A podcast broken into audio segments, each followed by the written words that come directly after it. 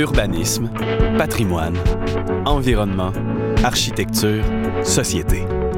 Les échanges urbains touchent à des sujets qui interpellent les Montréalais. Cette série de conférences réunit des penseurs, des acteurs et des bâtisseurs de Montréal qui partagent leur point de vue sur des thèmes concrets et actuels. La série est une présentation du musée McCord et d'Héritage Montréal.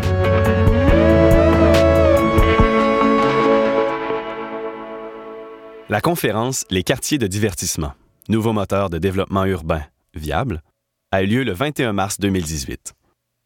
Elle réunissait Jacques Caprimo, président du conseil d'administration du partenariat du quartier des spectacles, Laurent Lucier, auteur ayant participé à l'ouvrage collectif Le quartier des spectacles et le chantier de l'imaginaire montréalais, et Philippe Lupien, architecte et professeur à l'école de design de l'UCAM. La série Échange urbain est enregistrée devant public au musée McCord et animée par Dino Bumbarou, directeur des politiques à Héritage Montréal. Merci, euh, Maria-Louisa. Chers amis, Madame la directrice euh, du musée McCord, Suzanne euh, Savage, nous avons proposé, enfin, nous proposons ce soir un, échange urbain sur le thème des quartiers de divertissement, des entertainment districts. And this idea came last year as we were discussing the, the topic when there was this great announcement about this project Brooklyn in Longueuil.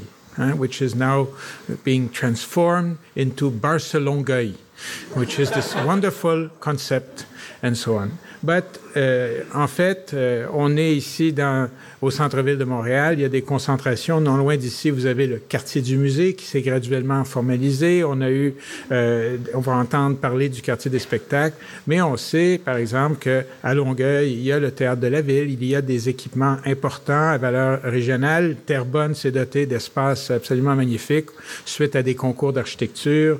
Il y en a d'autres à Laval, un peu partout, sans compter certains qui s'installent dans des centres commerciaux, euh, qui sont des équipements assez, euh, assez modernes.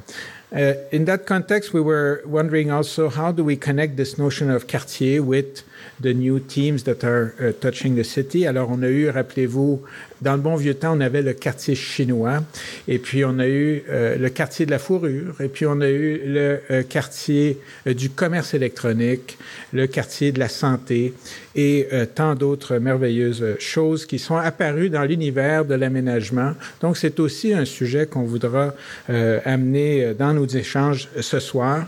Et je rappellerai un peu les, les paroles la semaine dernière, lors de l'ouverture des rendez-vous Maestria sur les métiers du patrimoine et de l'architecture, Félix Lambert a fait une intervention autour de la notion de quartier authentique. Alors, euh, il y a beaucoup de façons d'aborder ça. Est-ce qu'un quartier authentique n'est que euh, euh, d'origine historique et ancienne? Est-ce qu'on peut avoir une authenticité dans les choses qu'on aménage? Ce soir, on va se concentrer sur une thématique qui est celle du divertissement. C'est une industrie importante dans la ville, mais c'est pas nécessairement une industrie euh, nouvelle. C'est quelque chose qui a existé et on peut imaginer comment d'autres villes se sont euh, posé la question. Alors, perhaps I was um, I was challenged to be short in my intervention by some of my colleagues. They say I always speak so much, and too much is actually what they actually mean. Uh, so uh, I think it's without any further ado, perhaps on va voir Jacques Primo qui va présenter. On a dit quand on a fait la discussion, on va commencer avec Primo parce que c'est dans le dictionnaire. Euh, Jacques et de toute façon c'est celui qui vous présente une première euh, euh, série d'images et Laurent va prendre le relais, puis Philippe, n'est-ce pas? Alors, Jacques, merci. Merci beaucoup. Parlant de dictionnaire, je suis allé voir dans la définition du dictionnaire du mot divertissement. J'en ai vu deux qui m'ont intéressé. Action et moyen de se divertir, de s'amuser, distraction. Bon. J'en ai vu un autre aussi, détournement par un héritier ou un conjoint d'un bien de la succession ou de la communauté. Je n'ai pas trouvé que ça s'appliquait vraiment. Euh, donc, je, suis un petit peu mal à l'aise avec la notion de quartier de divertissement dès le départ. Je pense que c'est de, de réduire à, une, vision euh, très mince de ce qu'est un quartier possiblement culturel. Alors, je je veux pas faire euh, euh, les comparaisons entre le 10-30, le, Royal Mount et le quartier des spectacles, mais je vais le faire quand même un peu. Je pense que la différence de construire un centre commercial autour d'une salle de spectacle prouve une chose, qu'une salle de spectacle est nécessaire pour animer tout cet environnement-là. Ça, c'est vrai. Euh, et on voit d'autres exemples. Euh, vous avez parlé de Terrebonne, on parle de, Longueuil, on pourrait parler de l'Assomption où la, l'arrivée de la salle a, a favorisé l'avènement de différents petits restaurants autour. Bref, d'animer le village et de faire en sorte que les gens aient accès plus facilement à la culture. Alors, on ne peut pas être contre ce type de développement-là partout autour de Montréal. Ça permet à des gens, effectivement, beaucoup plus facilement d'avoir accès à des spectacles de culture ou de divertissement je ne veux pas me lancer dans, ce grand débat qui pourrait nous prendre toute la soirée. Qu'est-ce que le divertissement? Qu'est-ce que la culture? Est-ce qu'un spectacle de l'orchestre symphonique à la maison symphonique, c'est du divertissement ou de la culture? Est-ce qu'une pièce de théâtre au TNM euh, de Tchekhov, est-ce que c'est de la culture ou du divertissement? Je vous laisse sur cette question-là. Moi, je prétends que la culture est omniprésente, par exemple, dans le quartier des spectacles. Il y a une trentaine de salles qui offrent une diversité hors du commun. Il y a des places publiques qui offrent une diversité également hors du commun. Il y en a pour tous les goûts, pour selon les définitions de chacun de ce qu'est le divertissement et la culture. Je crois que euh, aussi également dans sa forme actuelle, le quartier des spectacles n'est pas apparu comme ça euh, en 2001 ou en 2002 avec euh, le sommet de Montréal. Je pense qu'on a donné un, on a donné un coup de pouce, on a donné finalement un, une deuxième vie à ce quartier qui, historiquement, et dans ce sens-là, je pense euh, prétendre qu'effectivement, on peut parler de quartier authentique. Euh, ce quartier-là est historiquement un lieu euh, où la culture et le divertissement ont été présents tout au cours de, de, des, différentes années. Quand on regarde rapidement les salles de spectacle, on s'aperçoit que souvent, ils en sont à la deuxième ou troisième vie. Je pense, par exemple, au théâtre français, euh, qui était là au début du siècle, qui est devenu euh, le Métropolis, le MTLUS maintenant. Je pense également, euh, bien sûr, au Jésus, qui a eu, qui, est, la première salle de spectacle à Montréal, qui a eu plusieurs vies également. Alors, donc, quand on regarde l'histoire de chacune des salles, le Monument national ou des choses plus récentes comme la SAT, ou le Club Soda, qui est arrivé en, en 2000, euh, ou le Spectrum en 82, ça fait en sorte que ce quartier-là, graduellement, est devenu un quartier culturel. Je ne peux pas, évidemment, euh, euh, éviter l'arrivée du festival de jazz dans le décor euh, dans, les années 80 qui ont en fait animé le, le, le centre-ville de spectacles gratuits et qui ont offert, à mon avis, deux choses, c'est-à-dire, premièrement, une, un, une attraction touristique, certes, euh, qui a des retombées économiques majeures autour, mais aussi qui permettent à des centaines de milliers de Montréalais d'avoir accès à des spectacles de qualité de haut niveau. Je parle du jazz, mais je pourrais parler des francopholies et je parle maintenant de plus de 40 festivals, de, des tout petits aux plus grands, euh, je pense à Nuit d'Afrique, euh, entre autres, qui a trouvé enfin un lieu à sa mesure. Donc, il y, a une variété qui s'est développée au fil des années. C'est un quartier qui est en évolution. On l'a donné, je pense, un grand coup dans les dix dernières années, mais c'est loin d'être fini. Et heureusement, c'est un quartier qui va évoluer encore énormément, euh, autant dans son, architecture, dans, les développements qu'il va y avoir, que dans les activités qu'on y tient. Et c'est ça qui est intéressant, c'est que, je vais donner un exemple, il y a dix ans, on, on faisait de luminothérapie sur la place des festivals.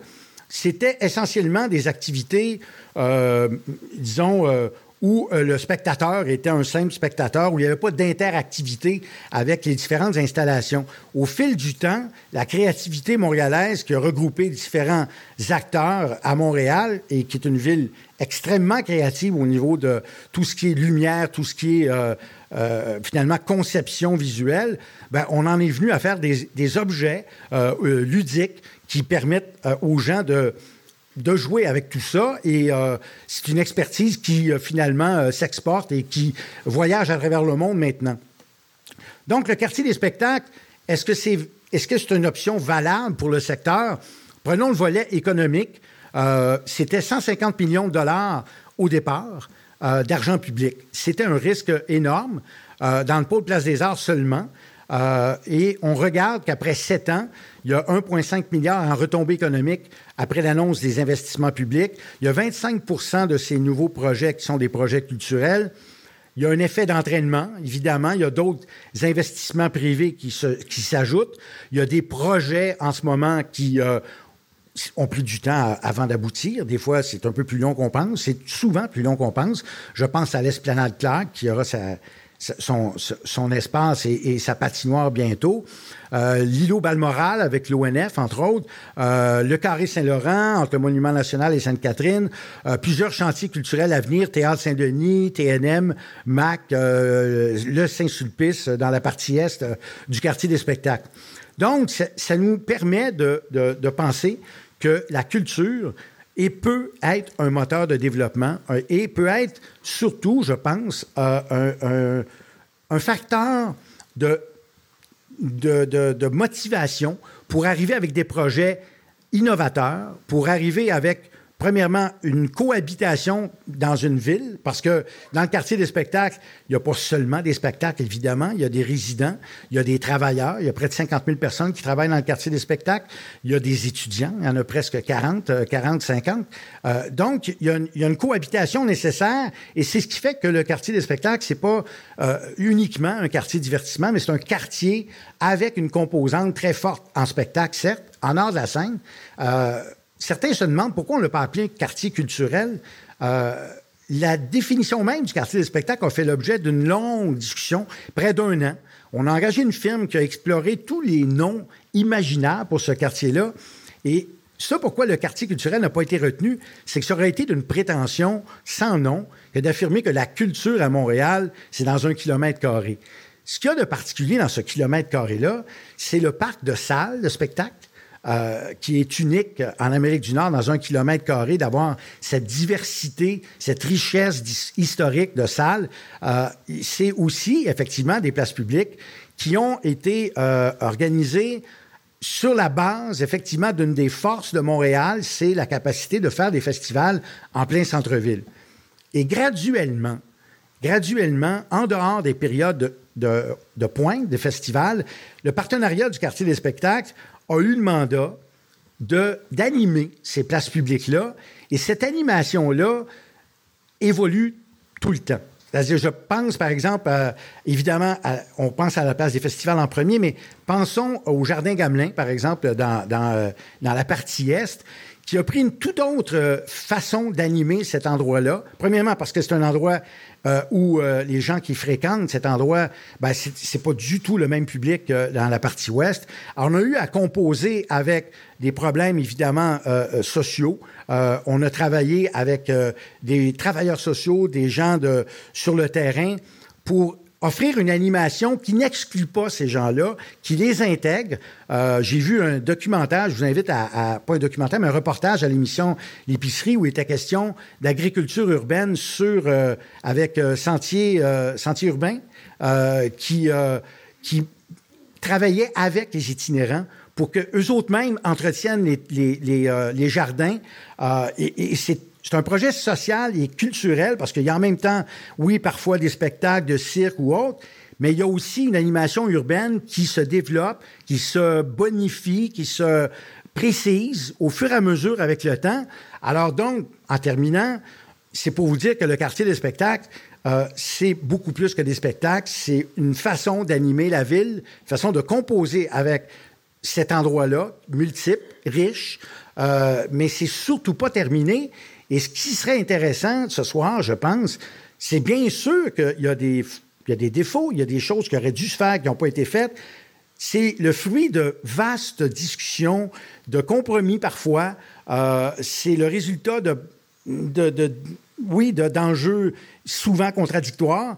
Moi, je pense qu'après 15 ans, on peut dire, ben, on est sur la bonne voie et je pense qu'il faut développer davantage peaufiner davantage, être de plus en plus original, tenir compte de ce qui se fait le mieux dans les places publiques à travers le monde, mettre l'art public davantage en évidence. C'est pas fini. Ce n'est qu'un début pour euh, le quartier des spectacles. Merci beaucoup. Merci Jacques. Je retrouve ici ta définition euh, sur le sens de l'héritage et du divertissement. Alors, merci. Peut-être un, faisait penser la référence aux centres commerciaux et salles de spectacle. On se rappelle le combat de McGill College, c'est démarré à partir du moment où on voulait mettre la maison de l'OSM comme levier pour réaliser un projet commercial qui aurait bloqué la vue sur la montagne. Alors, c'est donc, c'est pas juste en banlieue que ça se passe. Alors, on va revenir tantôt sur cette notion de quartier et euh, culturel à une échelle plus large, parce que c'est un élément de politique euh, au niveau de la ville de Montréal et on sait qu'on est dans une année où le plan d'urbanisme va être appelé à être renouvelé. Alors, on va essayer de travailler là-dessus. Mais présentement, on, on attend impatiemment Laurent, qui va. Après Walk the Region, c'est Walk to the Podium. Hein, ça fait olympique. Merci, Laurent.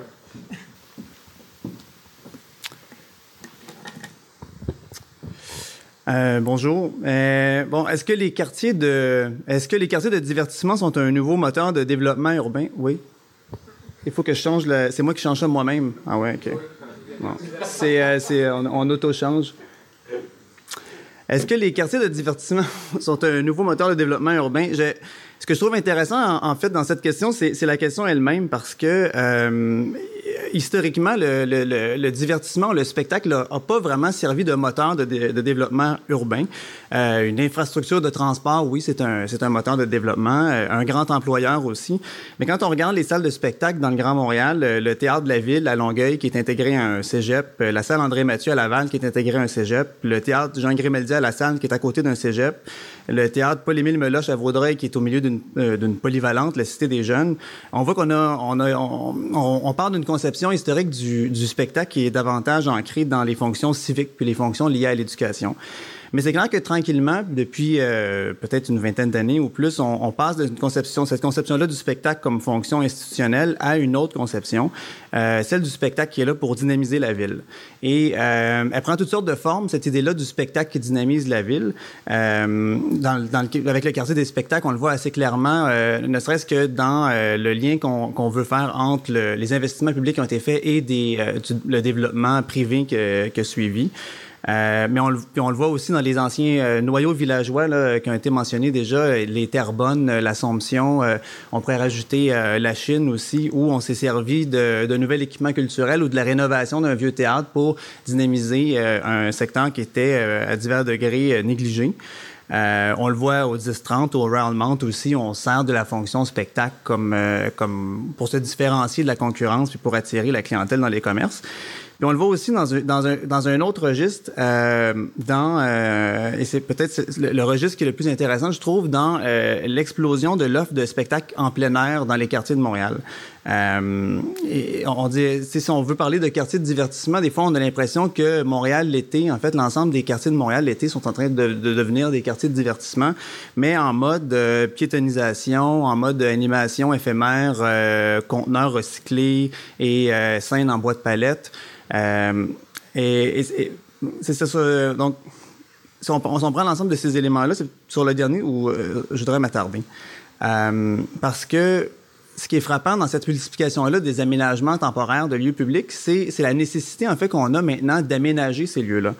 Euh, pourquoi est-ce que euh, pas d'aménager mais d'animer, je veux dire. Pourquoi est-ce que maintenant quand on crée un nouvel un nouveau lieu public, on sent la nécessité de créer une programmation euh, festive, une programmation de spectacle qui va l'accompagner pour s'assurer qu'il y ait des gens qui, occupent cet espace-là? Faire un détour par des questions statistiques et démographiques, je pense qu'il y a une, grande partie de la raison de ce type d'intervention-là qui réside dans le fait que juste, on a juste plus les, espaces publics ne peuvent plus jouer exactement le même rôle maintenant dans nos vies qu'ils jouaient avant. Euh, en 1941, il y avait euh, à Montréal, si on regarde le recensement de 1941, il y avait à peu près deux personnes par ménage. Il y avait plus, non, il y avait à peu près quatre personnes et demie par ménage. Dans le dernier recensement, celui de 2016, on est rendu à peu près à deux personnes derrière chaque porte à Montréal. Donc, on a juste énormément d'espace maintenant, deux fois plus d'espace chez nous euh, qu'on avait il y a en 1941, il y a 70 ans. Euh, et on a aussi énormément de choix de divertissement à la maison. On a un choix de chaînes câblées, on a euh, un choix de chaînes de, séries à regarder sur Netflix, puis de YouTubeurs attachants à, suivre. Euh, donc, on a beaucoup moins de raisons de sortir de chez nous. On a beaucoup plus de confort chez nous. Mais pour continuer dans les statistiques, il y a aussi deux ménages sur cinq à Montréal qui sont constitués d'une personne seule, donc deux, deux, logements sur cinq qui sont habités par quelqu'un qui est seul. Et ça fait qu'on a beaucoup de gens tout seuls, dans le fond, qui sont très confortables chez eux, qui ont beaucoup de choses à regarder sur Netflix, mais qui aimeraient ça rencontrer des gens quand ils sortent dehors. Et le problème, c'est que tous leurs voisins habitent aussi seuls et ont aussi une excellente offre de séries sur Netflix. Donc, on est obligé de transformer nos, nos espaces publics en destination. Euh, euh, et, de là, donc, euh, dès qu'on piétonise une rue, dès qu'on aménage un espace, le, choix qu'on va faire de prévoir des concerts, du street food, du, tango en plein air, toutes des choses qui n'étaient pas nécessaires en 1941 quand il y avait quatre personnes et demie euh, derrière chaque porte et que, dans le fond, tout le monde avait franchement besoin de sortir de chez eux un peu plus souvent. donc, comme aménagiste, on dirait qu'on a trouvé une fonction un peu magique, le spectacle, sur laquelle on peut compter pour créer de l'urbanité, pour créer de l'ambiance, pour créer, euh, même donner du prestige, de l'authenticité, pour attirer des clients dans les commerces et euh, des gens dans les rues. Mais, euh, donc, on a besoin du spectacle pour créer la ville. Mais c'est ce dont j'aimerais parler maintenant. on peut se demander de quoi la ville a de quelle ville on a besoin, en fait, pour créer du spectacle, pour soutenir le spectacle. Et euh, comme il fallait apporter une image, j'ai pensé que ce serait intéressant de mettre euh, comme toile de fond une illustration du Fan Palace, donc le, Fan Palace euh, sur lequel je ne ferai pas une description exhaustive, merci. donc c'est un projet à Londres, début des années 60, de John Littlewood, metteur en scène, Cédric Price, architecte. Donc ça consiste à créer en fait un espèce de dispositif technologique qui euh, prétend même pas être un bâtiment, qui, euh, qui, est plutôt comme une espèce de structure qui rappelle les pylônes ou les, euh, les, les, structures sur lesquelles on accroche des projecteurs sur une scène. Et euh, qui, qui, se veut en fait une espèce de, de juste un ensemble d'outils qui vont permettre toutes les formes les plus diversifiées, les plus spontanées de divertissement allant du théâtre populaire jusqu'à la distribution de connaissances par le biais de jukebox qui remplace à terme les universités. Euh, et la prétention de la chose, c'est d'être totalement flexible, d'être totalement éphémère pour se plier au caractère euh, dont changeant, imprévisible de la culture, qui, était certainement changeant, imprévisible euh, au début des années 60 à Londres, mais je pense qu'il n'est pas particulièrement moins changeant et imprévisible aujourd'hui. Et si c'est intéressant de penser au, au, au Fun Palace, c'est un peu comme le contraire d'un quartier de divertissement, en fait. Parce que c'est un projet qui essaie d'éviter absolument de bâtir, même si ça évite de bâtir d'une manière qui est comme monumentale et spectaculaire, là, mais qui, consiste à éviter de bâtir, à pas faire de salles de spectacle, à pas faire de nouveaux lieux publics, mais à juste rassembler un paquet d'outils pour permettre des activités.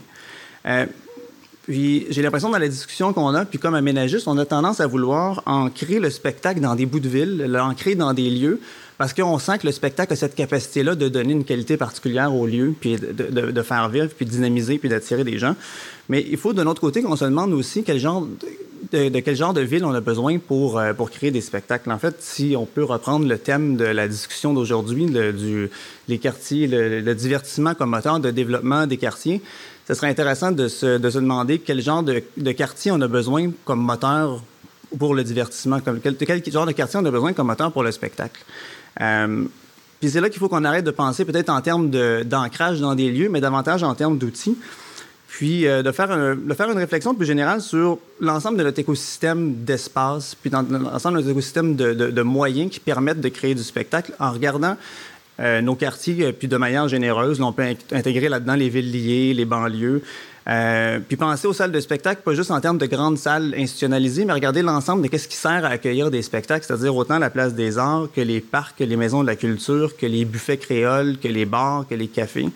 Puis se demander comment tout ça, tout ça ensemble, qu'est-ce que ça permet, puis qu'est-ce que ça permet pas, puis qu'est-ce qui est fragile là-dedans, puis qu'est-ce qu'on a besoin de soutenir, qu'est-ce qu'on a besoin de protéger.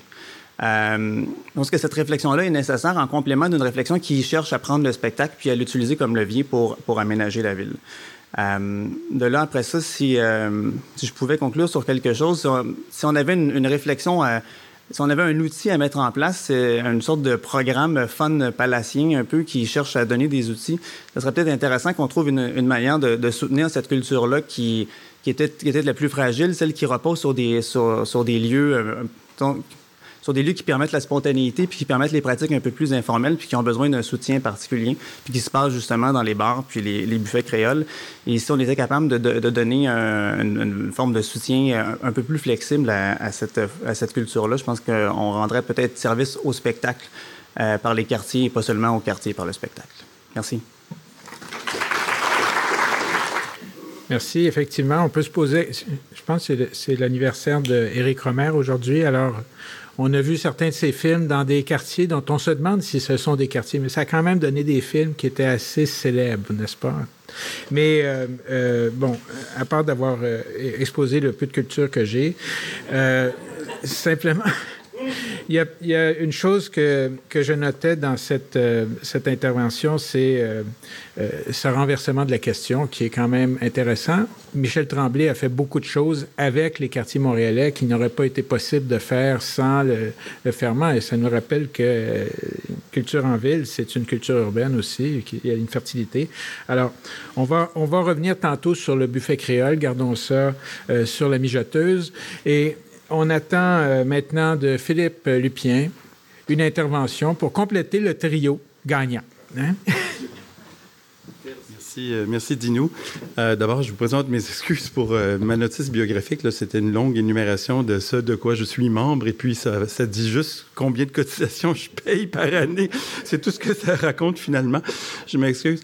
Donc, Euh, la, question euh, d'aujourd'hui, comme souvent ces questions-là le sont. Elles sont, euh, conçues de façon qui semble en apparence assez banale, mais en fait qui sont extrêmement prodigieusement complexes. Et quand on commence à les déconstruire, à les décortiquer un peu, et puis la, encore là aujourd'hui, je, vais probablement montrer que j'ai que, évidemment en portant plusieurs casquettes de producteur, ben, en fait d'architecte, mais aussi de professeur et de de locataires, si on veut, du quartier des spectacles. Euh, je, vais, je vais montrer aussi que la, la, il, y a, plusieurs options euh, qui, qui, qui, peuvent cohabiter en même temps dans, dans, quand on prend position là-dessus. Euh, c'est sûr que la, la, notion de, je pense que mes collègues l'ont dit avant moi, il faut faire la distinction bien sûr entre divertissement et culture. Ça c'est la, première des choses. Le, libellé que, nous avions dans la question introduit les deux, termes. Alors que le divertissement c'est une partie de la culture. Hein. On parle de la culture, on parle de, on parle souvent de, de enseigner la culture créer la culture, produire la culture, euh, diffuser la culture, ça c'est la partie divertissement. Et puis évidemment, il y a la, mise en mémoire de la culture aussi, les musées, euh, les, centres de conservation et tout. Donc il y a, il y a plusieurs euh, parties à la culture et le divertissement, c'est une partie de ça. Et bien entendu, euh, il faut euh, comprendre que euh, quand on utilise une partie pour quand on dit Montréal va avoir un quartier des spectacles, donc c'est Montréal mise avec un espace physique. Oups, pardon. Montréal vise avec un espace physique sur une partie de cette culture-là, mais qu'est-ce qui advient des autres parties? Et il faut savoir aussi, quand on, pose la question, c'est sûr qu'il y, a une notion de branding de la ville. Donc, on veut montrer Montréal comme une ville euh, où il fait bon vivre. Euh, euh, le 36 Hours in Montreal du New York Times, qu'est-ce qu'on fait en 36 heures? Est-ce que qu'est-ce qu'on fait en 36 heures à Montréal, c'est qu'on va dans le quartier des spectacles parce qu'il y a suffisamment de choses qui se passent dans le quartier des spectacles pour occuper notre 36 heures, ou est-ce que la ville a quelque chose d'autre à offrir? Et, euh, et puis, est-ce qu'on perd en n'offrant pas d'autres choses? Moi, c'est ça, ces questions-là qui, qui, me, qui, me, qui m'intéressent euh, particulièrement parce que en tant qu'architecte, j'ai travaillé sur des projets en dehors du quartier des spectacles. J'ai travaillé dans des projets dans le quartier des spectacles. Il y en a un qui est en cours présentement, ben, Jacques l'a pas nommé, mais les sept doigts de la main, qui est un centre de production euh, lié aux arts du cirque. Et là, quand on rentre comme dans le débat, et moi je le vois de l'autre côté, hein, je le vois auprès des clients qui, euh, qui ont un programme architectural et qui doivent donc euh, cohabiter avec le quartier des spectacles. Là, je parle du quartier des spectacles, mais on pourrait parler de tous les quartiers spécialisés de Montréal. Le quartier, euh, le, quartier comme on, le, quartier du courrier électronique, comment du commerce électronique. euh, tous les quartiers spécialisés, euh, évidemment, on se pose toujours la question. D'abord, c'est pas des quartiers, c'est plus des zones, c'est plus des, des c'est du zonage plus qu'un quartier comme tel. Donc, comme Dinou le disait habilement dès le départ, il s'agit pas de quartier authentique. C'est pas, euh, c'est pas la, la, la, diversité d'un aspect qu'on touche dans un quartier comme ça. C'est une forme très, très spécialisée. Mais pour venir au point que, à la ligne de, de, pensée que j'essayais d'établir tout à l'heure, c'est plutôt par rapport à, des producteurs. Euh, Montréal se situe où sur l'échiquier mondial? Montréal, euh, c'est pas un lieu de diffusion c'est pas un lieu euh, sur la scène internationale où tout le monde rêve de venir pour voir des spectacles. Par contre, il y a des gens qui se laissent intéresser par euh, cette masse critique que nous pouvons faire dans le quartier des spectacles. Et ça, je pense, ça fonctionne, c'est vrai, ça marche. Et euh, de, promouvoir 58 000 sièges ou quelque chose, 64 000, je me souviens plus le chiffre, de promouvoir un ancrage dans l'histoire. effectivement, on peut s'ancrer jusqu'à jusqu'à 1860 avec le Jésus. Ça, remonte quand même loin, donc pas c'est pas une euh, pas considération récente. Euh, bon, c'est sûr qu'au niveau du branding de Montréal pour une question touristique, ça fonctionne. Mais Montréal est surtout une ville de producteurs. Montréal, dans la nouvelle économie, nous sommes une ville de créateurs. C'est ce qu'on essaie de viser. On a perdu nos manufactures. Les manufactures sont allées ailleurs. Qu'est-ce qu'on fait maintenant? C'est qu'on est une ville de créateurs. C'est ce qu'on veut miser. On veut miser, quand on parle de développement, la question parle carrément de développement. Bien, le développement, c'est bien sûr plus la culture dans son sens très, très large, qui commence avec les écoles dans les quartiers et qui, euh, où les écoles pourraient devenir des lieux de culture avec des vraies bibliothèques, avec des, des, lieux qui sont utilisés l'été euh, aussi, euh, donc que les, les, écoles deviennent au, cœur de ça. Et aussi, il y a tout l'écosystème ensuite des producteurs. Et les producteurs, ils, font, ils font tous un choix. Soit qui, maintenant, en ce moment, le danger du quartier des spectacles, comme le danger de tous ces quartiers spécialisés, c'est que chaque producteur doit faire un choix. À quel moment il devient assez grand pour choisir s'il va dans le quartier des spectacles avec ce que ça implique? Évidemment, il y a une, surenchère, euh, une surenchère foncière dans, le, dans, les quartiers spécialisés comme ça, même s'il y a des incitatifs fiscaux quand on pense à des quartiers comme le quartier du commerce électronique et autres. Quartier du multimédia, c'était des incitatifs fiscaux. Quartier des spectacles, ça reste une particularité parce que les salles étaient déjà là. Elles étaient, c'est simplement une reconnaissance d'une préexistence qui était là. Mais euh, dans les autres quartiers, c'est des créatures quand même fiscales. Il faut, faut pas l'oublier. Mais quand un producteur commence à devenir assez grand, il doit choisir est-ce que je vais là ou je vais pas là? Et, d'être, d'aller là. Si je prends l'exemple des, des sept doigts de la main avec lesquels nous travaillons présentement, euh, il y a un coût à ça. Il y a un coût à ça parce que d'être là, ben, c'est d'avoir un centre de production. Les Sept Doigts de la Main sont une jeune troupe qui, a commencé à la TOU il y a quelques années et qui aujourd'hui sont mondialement reconnus. Donc, ils ont ouvert les Jeux de Sochi pour vous dire euh, quelle, est l'importance qu'ils ont pris dans, la communauté internationale. Alors, donc, euh, eux doivent euh, se dire, est-ce que je vais à la Cité des Arts du Cirque, qui était justement un quartier dédié aux arts du cirque, mais là, le danger du quartier spécialisé qui leur était destiné, c'est qu'ils sont en compétition avec leurs compétiteurs. C'est que là, c'est un groupe, c'est une famille de compétiteurs. Et là, euh, je ne sais pas si vous êtes en affaires, certains d'entre vous, mais c'est pas nécessairement toujours une bonne idée d'aller se mettre tout de suite en face de son compétiteur. Il y a une, une compétition pour la clientèle, les employés, pour la formation et tout. C'est quand même pas facile. Où est-ce qu'on va dans le quartier des spectacles? Et là, la donnée de rentabiliser un bâtiment qui coûte plus cher dans le quartier des spectacles, la question de la donnée de rentabiliser, ben, elle a elle-même ses propres coûts. Les sept doigts de la main, c'est un centre de production de 75 personnes qui devient un centre de diffusion pour 2000 personnes. Alors, les systèmes de climatisation, le système de chauffage, les toilettes, tout ça, ça devient des, créatures absolument importantes dont, il faut tenir compte et qu'ils n'ont pas dans leur budget. Alors, il y a des tensions dans les organismes. Ça, je l'ai vu au long des années avec plusieurs euh, clients comme, eux euh, qui doivent faire, prendre cette décision-là. Il, y a, un coût, euh, évidemment, dans la la, structure même de ces organismes qui sont la base même de la notion de développement. C'est eux qu'on essaie de favoriser aussi. Donc, le, quartier des spectacles, à mon avis, a une réalité, a une, euh, c'est une réalité qui existait avant même le nom et une raison d'être. Mais là, il faut faire attention, puis il faut juger, il faut calibrer bien euh, de quelle façon on, utilise ces quartiers-là, euh, de quelle façon on définit la culture et, ne pas l'arrêter simplement par le divertissement, et aussi quel rôle on veut que Montréal joue sur l'échiquier mondial? C'est extrêmement important. Et euh, je pense qu'on doit poser cette question-là, quel que soit le, le, quartier que l'on crée en supposant, et, et on est tous d'accord que ça fonctionne, on a tous cette expérience-là, que la somme des parties, des fois, dépasse la totalité, c'est ça l'expression? C'est ça un peu l'idée du quartier des spectacles, c'est qu'on peut, on pense qu'avec la somme des parties, à un moment donné, il, y a, un effet d'entraînement et ça dépasse la totalité. Et on est tous conscients que ça existe vraiment, ça. Mais il faut évidemment bien s'assurer de ne pas avoir des effets collatéraux qui vont contre la notion même du développement qui est à la base de cette réflexion-là. Alors ça, c'est l'élément que je voulais apporter. Est-ce que je suis dans le temps? Parfaitement. Deux minutes. Bon, mais merci. je donne les deux minutes à la grande discussion. Merci beaucoup. Merci euh, Philippe euh, pour ce généreux don qui te vaudra un reçu pour fin d'impôt, puisque c'est la saison. Alors, euh, on invite nos trois euh, panélistes, terme anglais, mais enfin, à prendre place dans un de ces magnifiques fauteuils que nous fournit gracieusement le Musée McCord, afin, qu'on puisse amorcer une, conversation, un échange. C'est un échange, as Maria Luisa mentioned, there, was, there will be a debate, a discussion between the panelists, but also a microphone will circulate and you'll be invited to make uh, observation, question.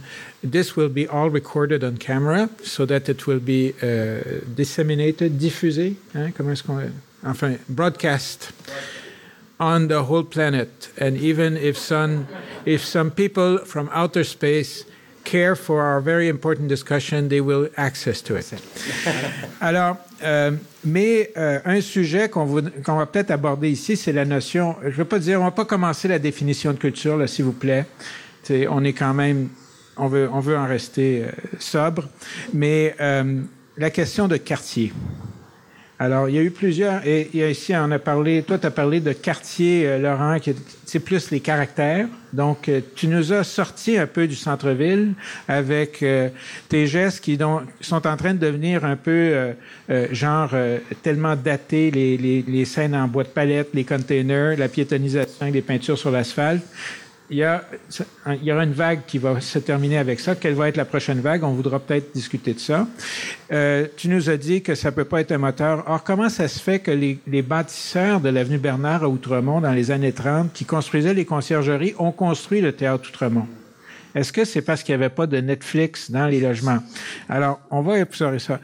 Euh, Jacques, tu nous parles d'un un quartier qui est un quartier projet, qui est enraciné dans un lieu que même Philippe avec son esprit critique bien connu, euh, a reconnu comme étant un lieu de le Jésus 1863, je pense c'est plus précis que 1860 là, mais euh, mais c'était peut-être pas une salle de spectacle à l'époque autant qu'une chapelle de collège. Bon, enfin, on dit, on débat pas. Euh, donc, un, un quartier projet qui se poursuit avec des, des, des, des buts d'investissement, tout ça.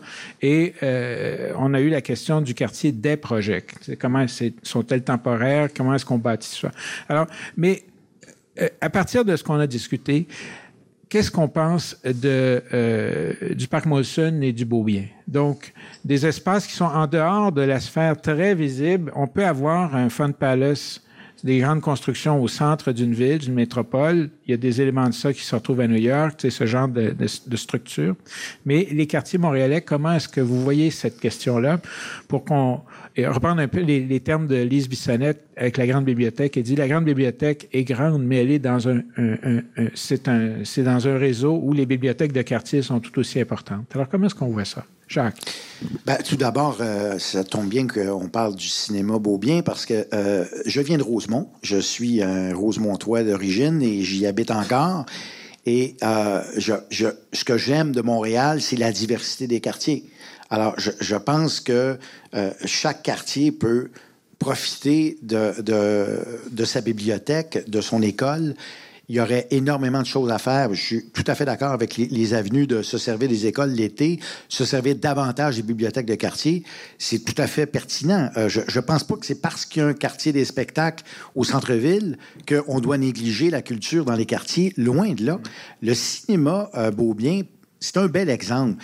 Euh, il, il y a eu un développement pratiquement euh, à la fin du cinéma Dauphin. Euh, il y, avait rien qui se passait sur Beaubien. Et, et là est apparu des transformations avec euh, le, le, le, bar chez Roger qui est devenu un lieu euh, à la mode. Les restos sont apparus.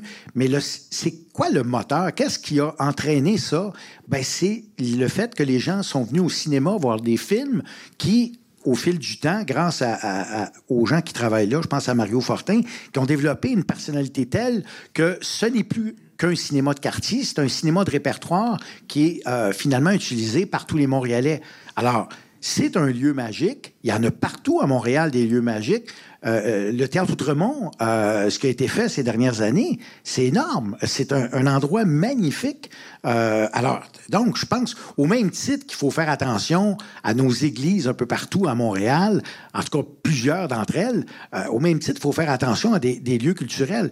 Et, je, termine sur les, petits lieux privés euh, où la politique culturelle de Montréal ne fait semblant que euh, on connaît pas ça. Hein? Je veux dire, euh, euh, le, divan orange qui ferme, ben désolé, mais c'est comme ça. Euh, je dis pas qu'il n'y a pas des gens à la ville qui ont essayé de le sauver. Manon Gauthier le fait. D'autres fonctionnaires sont mis là-dessus. Mais le fait est qu'on n'est pas arrivé à une solution. Et là, ben il y a d'autres endroits à Montréal magiques où tu peux voir des petits spectacles de, dans, des, dans des endroits. Mais la plupart des lieux privés n'ont aucun programme d'aide à la ville. En fait, il n'y en a pas pour, euh, pour une série de raisons. Alors moi, non seulement je m'objecte pas à ça, mais au contraire, plus il y a de diversité, plus il y a de l'action. Moi, je suis un gars de culture. Je suis pas un, promoteur immobilier. Moi, je veux dire que, euh, que ça coûte plus cher construire dans le quartier des spectacles. Ben oui, parce qu'effectivement, euh, le terrain a pris de la valeur. Mais l'objectif pour moi, c'est que ce soit le quartier culturel le plus dynamique, surtout en diffusion. En production, oui, mais en diffusion parce que c'est des lieux, euh, effectivement, qui sont capables d'accueillir tous les types de production qui proviennent de cette grande créativité montréalaise. Donc.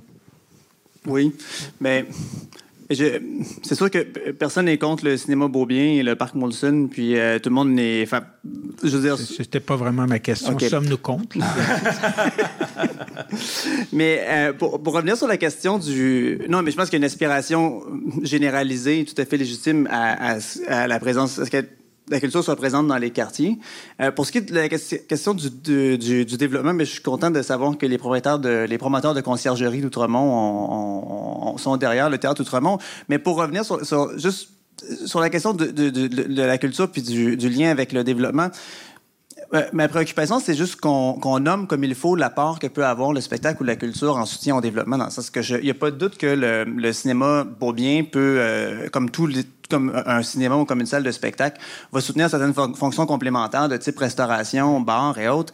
Euh, mais les choix de localisation, quand, quelqu'un décide de s'installer dans, dans Rosemont, peut-être que la présence du cinéma Beaubien va avoir contribué, mais je, j'ai l'impression qu'il y a un ensemble d'autres qualités propres à Rosemont qui vont avoir été beaucoup plus importantes. Quand on et, et, et, et etc. pour l'an, les, les, je comprends qu'il y, a deux salles de spectacle au 10-30, mais les, grands pôles commerciaux de Montréal, à l'exception du centre-ville, qui par essence rassemble un ensemble de, fonctions parce que c'est le centre-ville, mais le, Carrefour Laval, puis euh, les galeries d'Anjou euh, comportent pas de, fonctions euh, historiquement de, divertissement parce que c'était pas nécessaire à, leur développement. Donc, il faut, juste bien cibler ce qu'elle apporte, la culture, le, spectacle, le divertissement peut avoir comme moteur de développement ne serait-ce que pour pas trop exiger en fait de cette fonction-là qu'elle devienne un peu la planche de salut pour euh, pour rendre viable des, euh, des, des, concepts ou, ou, pour relancer des secteurs euh, sur lesquels on, on en vient à, sur, sur, pour lesquels on trouve difficilement des solutions parce que finalement l'intérêt est, est, limité. La culture peut pas être un, un, bouchon quand on a un Titanic. Oui. C'est ça que tu dis. Oui, je peux le dire comme mais ça. Mais comment, euh, tu sais, on parle du beau bien, là, mais l'Empress. Hein? Ouais. Pensons de, tu sais, un cas de défi. On aime bien les défis à Montréal. Hein? Tu sais, Philippe, qu'est-ce que tu penses? Ben moi, j'ai pas eu droit à ma diapo. Il fallait, la ben, il fallait peser sur le ouais. bouton. Tu sais, ah. je sais que c'est très, très moderne comme geste, là, mais et je demanderais à Dino de quoi s'agit-il? Et château. Le château. Ça, c'est le cinéma de quartier, qui est mon cinéma de quartier. Vous voyez le truc, hein? il est de... en train de prendre un autre huit minutes, là. Devant lequel je, je, passe tous les matins pour aller au marché Jean Talon, à côté de chez moi. Puis là, aujourd'hui, c'est un, une salle euh, chrétienne, je pense, euh, paroissiale. Okay, ben, c'est pas paroissiale, c'est une, une, salle chrétienne. Oui. Euh, je sais pas de, exactement ce qui se passe là-dedans. Il y a toujours euh, un mot d'esprit sur la, la marquise. Hein. Euh, mais c'est ça, le cinéma 5, euh, Snowden, l'Empress, euh, euh, le château, puis l'autre qui est en face, qui est devenu un, un pharmaprix. Là, qui est, il y a deux, il y a deux cinémas juste euh, côte à côte. Là. Ouais. Pourquoi, euh, pourquoi là? Pourquoi on peut pas les, les avoir comme des salles de spectacle? Pourquoi, pourquoi c'est pas pourquoi ils peuvent plus survivre? Je suis pas en que le, quartier des spectacles gobe tout, mais qu'est-ce qui fait que ces lieux qui, ont la possibilité de, de faire exactement ce que le beau bien euh, fait? Euh, parce que le beau bien, on peut pas on peut pas renoncer quand même à, l'idée que euh, c'est un cas d'espèce. On, on, y a tous pensé quand on a vu le, le, titre décentralisé ou centraliser la culture, on a tous pensé au beau bien. Mais c'est juste une salle de cinéma. Mais pourquoi ces salles-là euh, Pourquoi c'est la seule? Puis pourquoi euh, celle-là qui est magnifique et tous les jours on passe devant puis on se dit ça se peut pas que ça soit pas un cinéma ou cinéma 5, ça se peut pas que ça soit pas un lieu culturel. Pourquoi on n'est plus capable de les avoir? J'espère que c'est pas la compétition avec le le, le, regroupement de, de, de, du vaisseau amiral, mais c'est la même discussion que mm-hmm. la grande bibliothèque. Est-ce que la grande bibliothèque euh, cannibalise les petites bibliothèques des quartiers? Non, au contraire, la grande bibliothèque, c'est un moteur de la grande culture et qui, euh, qui adhère à des enjeux beaucoup plus, en fait, qui aborde des enjeux beaucoup plus vastes, beaucoup plus larges. Euh, mais maintenant, comment, par contre, la grande bibliothèque peut devenir aussi un moteur de développement pour les petites bibliothèques des quartiers? Ça, on n'a pas trouvé la formule vraiment encore. Et c'est la même chose entre le quartier des spectacles et les succursales que pourraient être ces lieux-là dans les quartiers qui... Euh, puis ça, c'est juste, on parle juste de lieux de diffusion. Bon, tout à l'heure, je parlais de toute la, culture au grand complet, de, de, incluant la, la, production, la création et la mise en valeur et la conservation. il, y a, tous ces aspects-là. Montréal peut pas. Euh, je pense pas que Montréal peut devenir une simple ville de diffusion. Montréal doit continuer et doit promouvoir la création et, la, et le développement de, de ça. Et puis pour avoir été au cœur de la Cité des Arts du Cirque euh, de, de dans, ben les travaux, à l'époque de, la création de ça, euh, on savait très bien aussi que non seulement la, la TAU allait devenir un lieu de production pour les jeunes groupes de Montréal, mais c'était aussi une voie pour le quartier Saint-Michel. Et, c'est sûr que quand on choisit une forme d'art scénique pour le quartier Saint-Michel, le cirque s'imposait presque.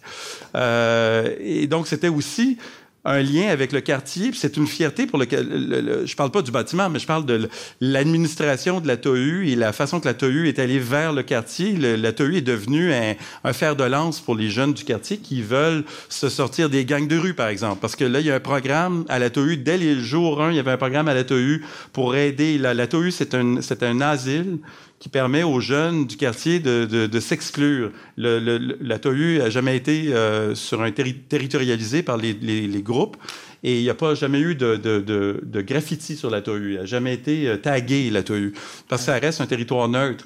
Et c'est un lieu de, c'est un lieu de développement pour le quartier. C'est aussi un lieu de diffusion. Bouglione, quand Bouglione est venu, le, le grand prêtre du, du cirque en France, il a vu la salle de la TOU. Nous, on a conçu la TOU pour pour être capable de reproduire le cirque euh, Napoléon III euh, de, de, de, de, Bouglione à Paris, le cirque de Barcelone, le cirque de Moscou. On est capable de reproduire toutes les formes de cirque. Ça en a fait une espèce de forme géométrique, cylindrique, capable de tout recréer à l'intérieur. Mais quand Bouglione est venu, il dit Ah, ben moi, j'aimerais ça, essayer ça, cette salle-là.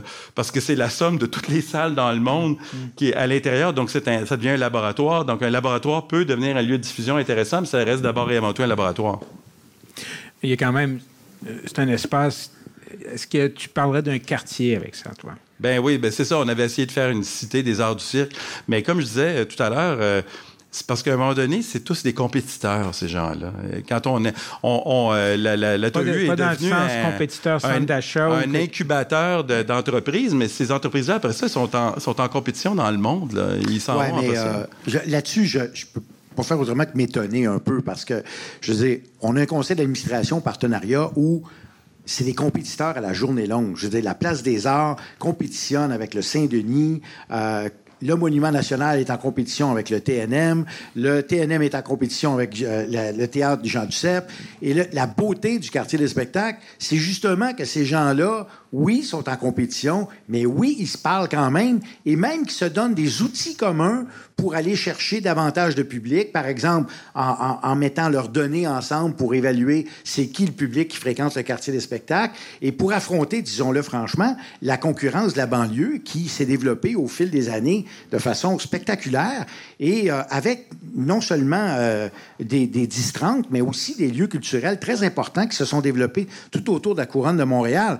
Donc, on a à revoir le modèle du quartier des spectacles dans le sens que on ne peut pas se fier simplement au fait que il y a 20 ans ou 25 ans, si vous voulez avoir un, vrai spectacle, vous alliez à Montréal. Aujourd'hui, la plupart des spectacles francophones québécois sont accessibles à peu près partout autour de Montréal. Donc, qu'est-ce qui amène les gens de l'extérieur à Montréal? C'est la plupart du temps quelque chose qui est unique, quelque chose qui est une création, euh, quelque chose qui se promènera pas. Je sais pas, Cyrano de Bergerac euh, au TNM. Ben non, malheureusement, il fera pas le tour du Québec, alors il faut se déplacer. C'est l'angle de, de développement qui est né des discussions de, de, concurrents et qui arrivent à certaines conclusions en disant si on veut survivre dans, le, dans le, le centre-ville de Montréal euh, avec la difficulté d'accessibilité, avec euh, le problème de transport, parce qu'on ne peut pas convaincre tout le monde de prendre le métro, parce que quand vous sortez euh, du, d'un pont, c'est pas tout le monde qui peut, qui accepte nécessairement de prendre le transport en commun. Les gens vont vous dire qu'il n'y a pas de place de parking, même si c'est pas vrai. En tout cas, bref, il y a toutes sortes de discussions de cet ordre-là. Donc, il faut définir le. Oui? C'est parce que dans, dans cinq ans, tu as une station du REM juste en face ici mm -hmm. qui draine euh, toute la région métropolitaine. Qu'est-ce qu'on fait avec ça? Les, les, quartiers, le quartier des spectacles en réseau, et comment est-ce, comment est-ce que tu entrevois ça, toi? Bien, je pense qu'il faut euh, euh, voir qu'il y a un échange. prenons la station, la station Montmorency. Oui. Okay? La station Montmorency est accessible à Laval. À Laval, à Laval. au bout de la ligne orange. Exactement. Mais qu'est-ce qu'il y a? Il y a la salle André-Mathieu. Oups, il y a la place Belle. La place Belle enlève des spectacles plein à Montréal, euh, des spectacles qui sont destinés, par exemple, au, euh, au MTLUS, des shows de 2-3 000 personnes. Ben, voilà un nouveau compétiteur. Parce que pour quelqu'un qui reste au métro Beaubien, d'aller à Laval ou de venir dans le quartier des spectacles, ben, c'est encore plus vite d'aller à Montmorency. Ça va être la même chose avec le REM. Ça va aller dans les deux sens. Le nouveau complexe à, Longueuil va être extrêmement attirant, non seulement pour euh, euh, les, les, les, euh, les gens de la Rive-Sud, mais les gens de Montréal aussi. Donc, il faut voir que dans ce contexte-là, il faut qu'on développe une création supérieure. Et c'est ça ma motivation la plus grande dans le quartier des spectacles, c'est que justement, on encourage la production de qualité, on encourage la production d'événements qui sont susceptibles même de sortir à l'étranger, de se promener davantage et, de voir arriver euh, les sept doigts de la main dans le quartier, ben, c'est exactement le genre de but qu'on souhaitait dans nos rêves. Euh, Rappelons-nous qu'au début du projet, il y avait un, projet de Cirque du Soleil qui est tombé en cours de route. Euh, il y a, d'autres projets de ce type-là. Et moi, ce que je trouve aussi merveilleux, c'est qu'on on a pris des édifices patrimoniaux qui étaient en grande difficulté. Il y en a qui étaient même sur le bord de la démolition. Je pense au Wilder en particulier. Et, je pense modestement qu'un UTT du quartier des spectacles, il était question de le démolir, puis on aurait perdu un autre édifice dans ce coin-là. Alors, moi, je pense qu'il y a moyen de concilier la production culturelle, la diffusion et le but de tout ça, c'est qu'on ait une production non seulement euh, intéressante à Montréal, mais qu'elle sorte du Québec, parce que c'est souvent la seule façon. Je pense à tous les spectacles de danse, entre autres, euh, où, où, la majorité de leur chiffre d'affaires se fait à l'extérieur du Québec. Bien, on a un centre de production maintenant avec la Maison de la danse qui est qui est de catégorie internationale. Alors, je ne dis pas que c'est juste à cause du quartier spectacle, loin de là. C'est des projets qui datent de 15 ans, je pense au Grand Ballet canadien, mais voilà, je pense qu'il y a une cohérence dans tout ça qui fait que des concurrents euh, ben, se, se, se, jasent et discutent ensemble au lieu de se voler simplement des employés, ce qui n'empêche pas de voler les employés aussi. Mais oui, ça c'est ça, ça, ça se fait quand même. Là, Mais euh, disons que ce, que ce que tu soulèves qui est intéressant, c'est plutôt la question que la, le quartier des spectacles de Montréal est en compétition pas avec Montréal ou avec Laval ou à Longueuil. Peut-être qu'il l'est parce que peut-être qu'il y a effectivement du stationnement au 10-30 et tout. Mais il est en compétition sur l'échelle mondiale. C'est que c'est l'existence de Montréal comme ville ludique, ville de spectacle. Et avec les autres villes ludiques, villes de spectacle. Donc, il y a une série, une shortlist là, des villes ludiques, villes de spectacle. Je ne sais pas si ça correspond avec la liste qu'on a vue ce matin des, des, villes de qualité de vie, là, où on était quoi, euh, 30e? Non, on était, non, on avait... Ville heureuse, c'est ça. La première, ville heureuse, c'est la, ça. La, ville, la première, en passant, c'est Vienne qui a créé quelque chose qui s'appelle le Muséum Cartier. Oui, oui. Hein? Ben non, ça, c'est Berlin. C'est un endroit calme. c'est... Euh, à Vienne, OK. Il ben, y, y, a un endroit, euh, ben, il n'y a pas à Berlin aussi une île, euh, c'est ça? Et il y avait, il y a une inquiétude de cette île à Berlin que ça, que ça évidemment cannibalise. Euh, ben en fait, c'est une inquiétude. Ça fait depuis le 19e siècle qu'elle existe cette île-là, et, euh, et, et les gens qui n'ont que 36 heures ne vont que sur cette île-là, puis ne voient pas les, les quartiers autour. Et, euh, et je ne sais pas pour Éric Romer, mais si vous voulez en entendre parler, Alexander Romer, qui est pas le frère de l'autre, euh, va donner une conférence là-dessus le 26 à l'UCAM. Oui, Vous êtes oui, tous oui, invités. Alexander Romer, l'inventeur du Montréal. Oui, Hein, exactement. Voilà, dans la, cour. Il va en euh, parler, Le triage d'Outremont. C'est ça. Laurent, Oui, c'est moi. c'est toi. Oui, bonjour, Intervention, je vois ce micro là, prêt à. Qu'est-ce que ce micro fait devant moi? Hein? Oui, On- oui, sans je doute capte tes paroles, Oui. que tout le monde boivra avec euh, attention. Mais, euh, mais juste compléter, le- euh, aussi Montréal est en compétition à l'international. Je pense que Montréal, est- le quartier des spectacles est quand même en compétition avec les banlieues. Puis faut pas, je pense que c'est pas un- un- un- c'est pas une réalité à sous-estimer. Puis je pense qu'elle alimente en bonne partie aussi le projet de quartier des spectacles. euh, Si c'est pas depuis le début, au moins, en tout cas, elle alimente, euh, disons, l'intérêt de, de- de poursuivre des investissements puis de continuer à distinguer le quartier des spectacles comme, comme destination.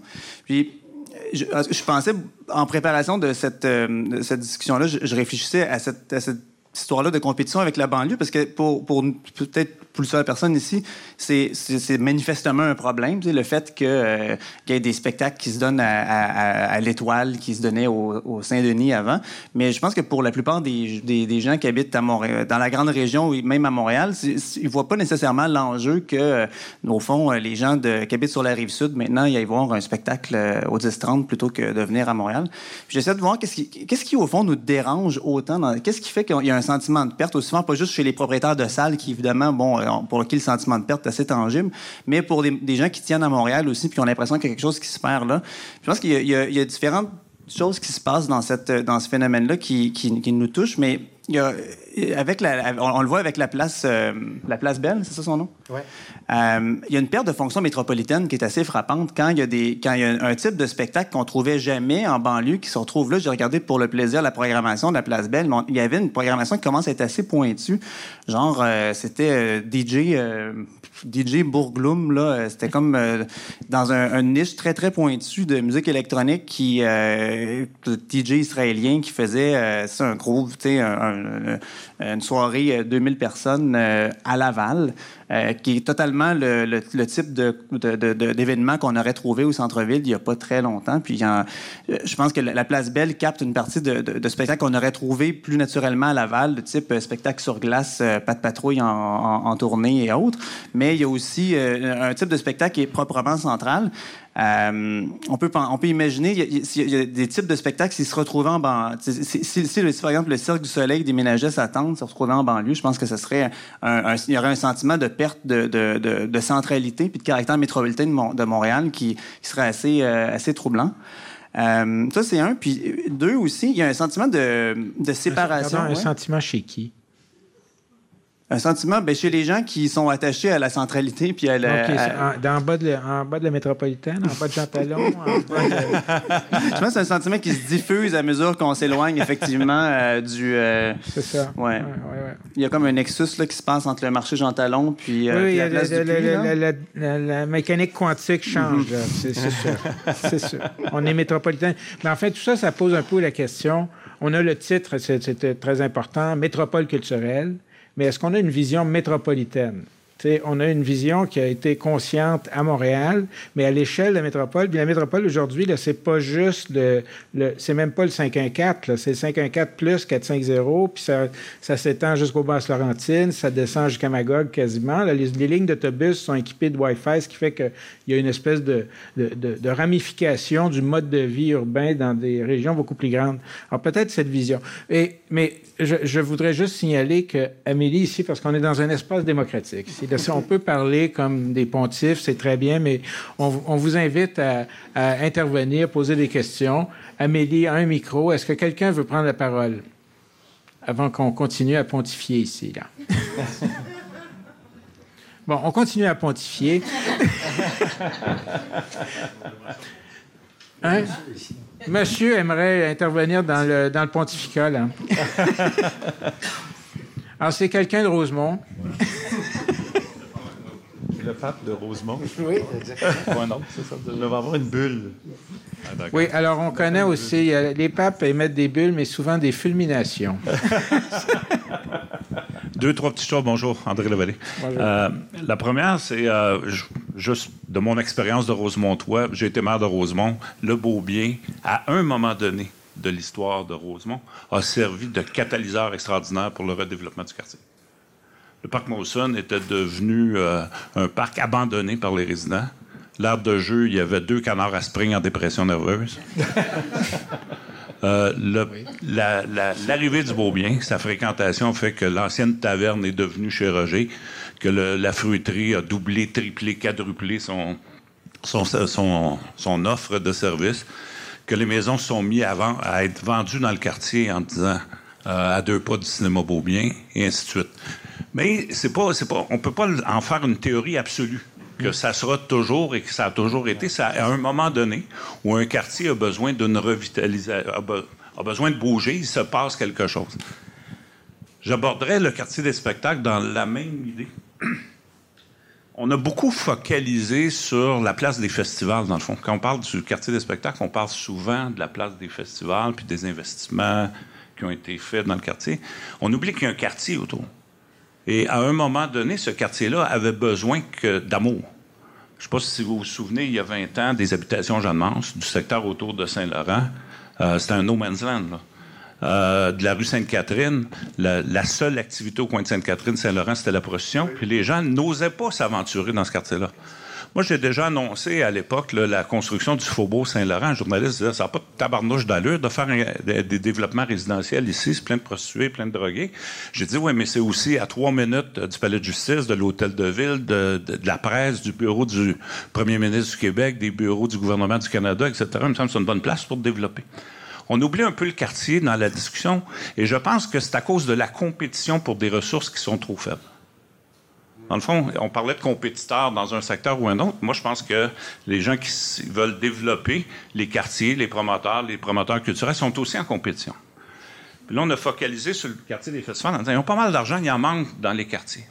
Mais on a oublié que le quartier des spectacles, c'est aussi l'Université du Québec avec 50 000 étudiants, le Cégep du Vieux-Montréal avec un volet culturel très important, la rue Saint-Denis, le théâtre Saint-Denis lui-même qui a besoin lui aussi un peu d'amour, le théâtre des enfants à côté du cégep du Vieux-Montréal. C'est une dynamique extraordinaire. La population du quartier des spectacles, ou du quartier des spectacles et du quartier latin, a doublé depuis dix ans. Littéralement doublé. Euh, avec toutes les constructions qui sont faites au nord, au sud, dans la côte, là, Sherbrooke, puis après ça au sud, dans le secteur de Sherbrooke, etc. C'est une population beaucoup plus diversifiée. Pendant longtemps, les gens des habitations Jeanne-Mance étaient tout seuls et laissés à eux-mêmes. Donc, il y a encore du travail à faire dans le quartier, mais je ne dis pas que le quartier des spectacles a tout fait ça. Tout ce que je dis, c'est qu'il est arrivé à un moment où le quartier était essentiellement des terrains vacants pour une bonne partie, délaissés par les Montréalais, délaissés par ses habitants qui étaient en insécurité, puis il y a eu un effet de développement. Mais il ne faut pas essayer de le voir dans l'absolu. Et dernière intervention, est-ce que ça, c'est en compétition, pour continuer à parler de compétition, euh, moi, dans mon implication euh, politique et professionnelle, malgré la présence de la Grande Bibliothèque, j'ai fait le pari que la population de Rosemont-la-Petite-Patrie avait aussi droit à des équipements culturels plus de proximité. Je me suis battu pendant cinq ans pour la construction aujourd'hui de la bibliothèque Marc Favreau. Mieux encore, on a choisi de la faire au métro Rosemont. Vous allez me dire, c'est tout près de la bibliothèque centrale. Oui, notre pari, c'est de dire que la bibliothèque centrale deviendrait l'annexe de la bibliothèque Marc Favreau. C'est courageux. Et, et, mais on a réalisé très vite que la bibliothèque, euh, la grande bibliothèque, avait tout à fait sa place dans le quartier latin. J'ai oublié de la, de, la, positionner là tantôt. Mais aussi que Marc Favreau avait tout à fait, tout à fait sa place dans le secteur de Rosemont-la-Petite-Patrie, où, et pourrait devenir, et moi je pense qu'il faut que ça devienne, ça va devenir un des, une des raisons d'un redéveloppement. Il y a des immenses terrains vacants à développer autour du métro Rosemont. Euh, autour du viaduc, les terrains de la STM, etc. Ils doivent reconstruire un nouveau garage. Il y a de la place pour 1300 nouveaux, nouvelles unités d'habitation avec du logement communautaire, des services, etc. Moi, je pense qu'il faut aussi voir dans le temps, à un moment donné, les équipements culturels comme un extraordinaire facteur de développement. C'est pas le seul, mais je vous confirme, le Beau-Bien a changé le quartier autour de façon magistrale. Parlez-en n'importe Faites le tour de chacune des rues, parlez-en. Est-ce que c'est encore vrai aujourd'hui? Il y a eu une, ben, il y a eu une spéculation. Il y a eu beaucoup de transactions. Puis encore là, il faut faire des nuances. Il y a beaucoup de jeunes familles qui ont acheté malgré un coût assez élevé, parce que les parents ont moins investi dans Bombardier, puis il y a eu beaucoup de love money pour appuyer l'achat des, de, de logement par les familles. Est-ce que c'est une tare? Est-ce que c'est un tard? Sinon, ces gens-là seraient tous en deuxième puis en troisième couronne maintenant. Voilà. Bon, ben c'était toute une question, hein? en trois volets. Mais je pense que c'est. Oui, c'est un échange. C'est un échange. Donc ça va dans les deux sens. Mais il y a une, question qui vient de, ces cas, c'est la relation avec euh, l'habitation parce qu'on parle de, de, divertissement, mais je pense qu'on l'a élargi à la notion de quartier culturel, de, culture dans les quartiers, avec des, tonalités différentes. Il faut penser aussi aux quartiers où il y a des artistes qui vivent pas juste des équipements. Mais l'habitation, comment est-ce que, dans le quartier des spectacles, moi j'ai une question, est-ce que euh, le succès tient au fait qu'on a développé, et les architectes dans la pièce vont nous rappeler l'épaisseur euh, des fenêtres en fonction de l'isolation sonore? Est-ce qu'on a une population habitante qui est en train euh, de renforcer, euh, de complémenter ou au contraire de, réduire l'intensité du quartier des spectacles dans certaines de ces choses? Pense juste dans certains cas, il y a des, enjeux de gentrification et qui ne sont pas juste applicables au logement, mais qui s'appliquent aussi aux espaces pour les organismes culturels. Comment est-ce qu'on voit ça, là? Tiens. Ben, je peux dire, en tout cas, en, ce qui concerne l'insonorisation, euh, c'est une bataille. Je sais que ça a l'air technique, là, mais c'est pas niaiseux du tout. C'est pas technique tant que ça. Euh, en, termes simples, si vous êtes à côté de la place des festivals pendant le festival de jazz, euh, puis que vous pouvez pas vous coucher avant minuit, ben ça se peut que ça vous dérange à un moment donné. Surtout que, effectivement, il n'y a pas juste le jazz maintenant, il y a bien d'autres événements. Alors, je, je, peux vous dire que c'est une bataille qui a été menée à différents niveaux de, de la ville. Euh, je pense à un développement, euh, entre autres, au coin de Maisonneuve et Bleury, où on avait demandé justement des euh, triples vitrages, etc. Puis finalement, le promoteur disait, ben, si c'est ça, moi, j'embarque pas. Puis la ville a cédé, puis c'est pas nécessairement suffisant comme insonorisation. Et, et, et je, je, je pense que c'est un enjeu majeur. Parce que le paradoxe du quartier des spectacles, c'est que tous les projets de condos font la promotion en disant votre loge dans le quartier des spectacles, au pied du quartier des spectacles. Puis là, en, en définitive, celui qui va payer son condo à 500 000, va dire, ben là, votre spectacle, ça va faire parce que je veux me coucher, moi, tu sais. Il y, a comme un problème. Moi, personnellement, une, bataille perdue, parce qu'il y en a eu beaucoup dans, dans l'histoire du quartier des spectacles, c'est qu'au début, pendant qu'il n'y avait pas grand-chose, on disait, pourquoi on ne ferait pas davantage de résidences étudiantes? On est d'un quartier étudiant avec l'UQAM. Les étudiants, ça pratique, un, ça se couche pas de bonheur, puis deux, l'été, ça se peut qu'ils partent, puis on pourrait louer ça à des jeunes touristes qui viendraient s'installer pendant le quartier des spectacles, qui diraient Waouh, quel party! Et là, il y a un vieux principe que euh, l'ancien président du quartier des spectacles, Charles Lapointe, m'avait appris c'est que en tourisme, euh, c'est comme la première bière. C'est important quand tu as du fun à 20 ans dans un endroit, tu t'en souviens. Puis tu as tendance, en vieillissant, à vouloir retrouver tes bons vieux souvenirs, à retourner sur place. Donc, le jeune touriste est, fortement sollicité partout à travers le monde.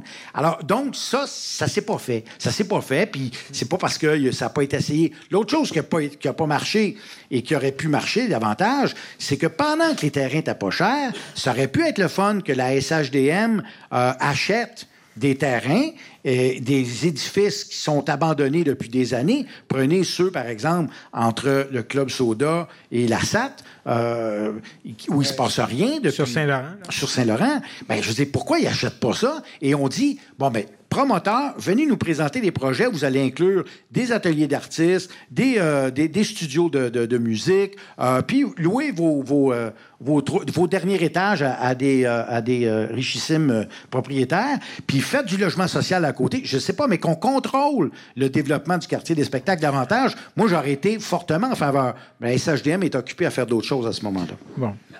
OK, le ton est noté. Moi, je, je, peux parler quand même euh, pour les questions acoustiques, ça m'intéresse particulièrement. euh, c'est le contraire. Hein? Nous autres, pour les sept doigts de la main, c'est le bruit de l'autobus qui change de la deuxième à la troisième vitesse dans la côte qui était le problème. On a été obligé d'isoler les, les, fenêtres pour se protéger contre la STM. Donc, c'est ça. Là. La 55, la mythique. La 55 qui change de vitesse pendant un spectacle. bon, vous voyez, on, on, en découvre des choses ici. Les échanges urbains, Héritage McCord, là, c'est c'est le, secret de Montréal.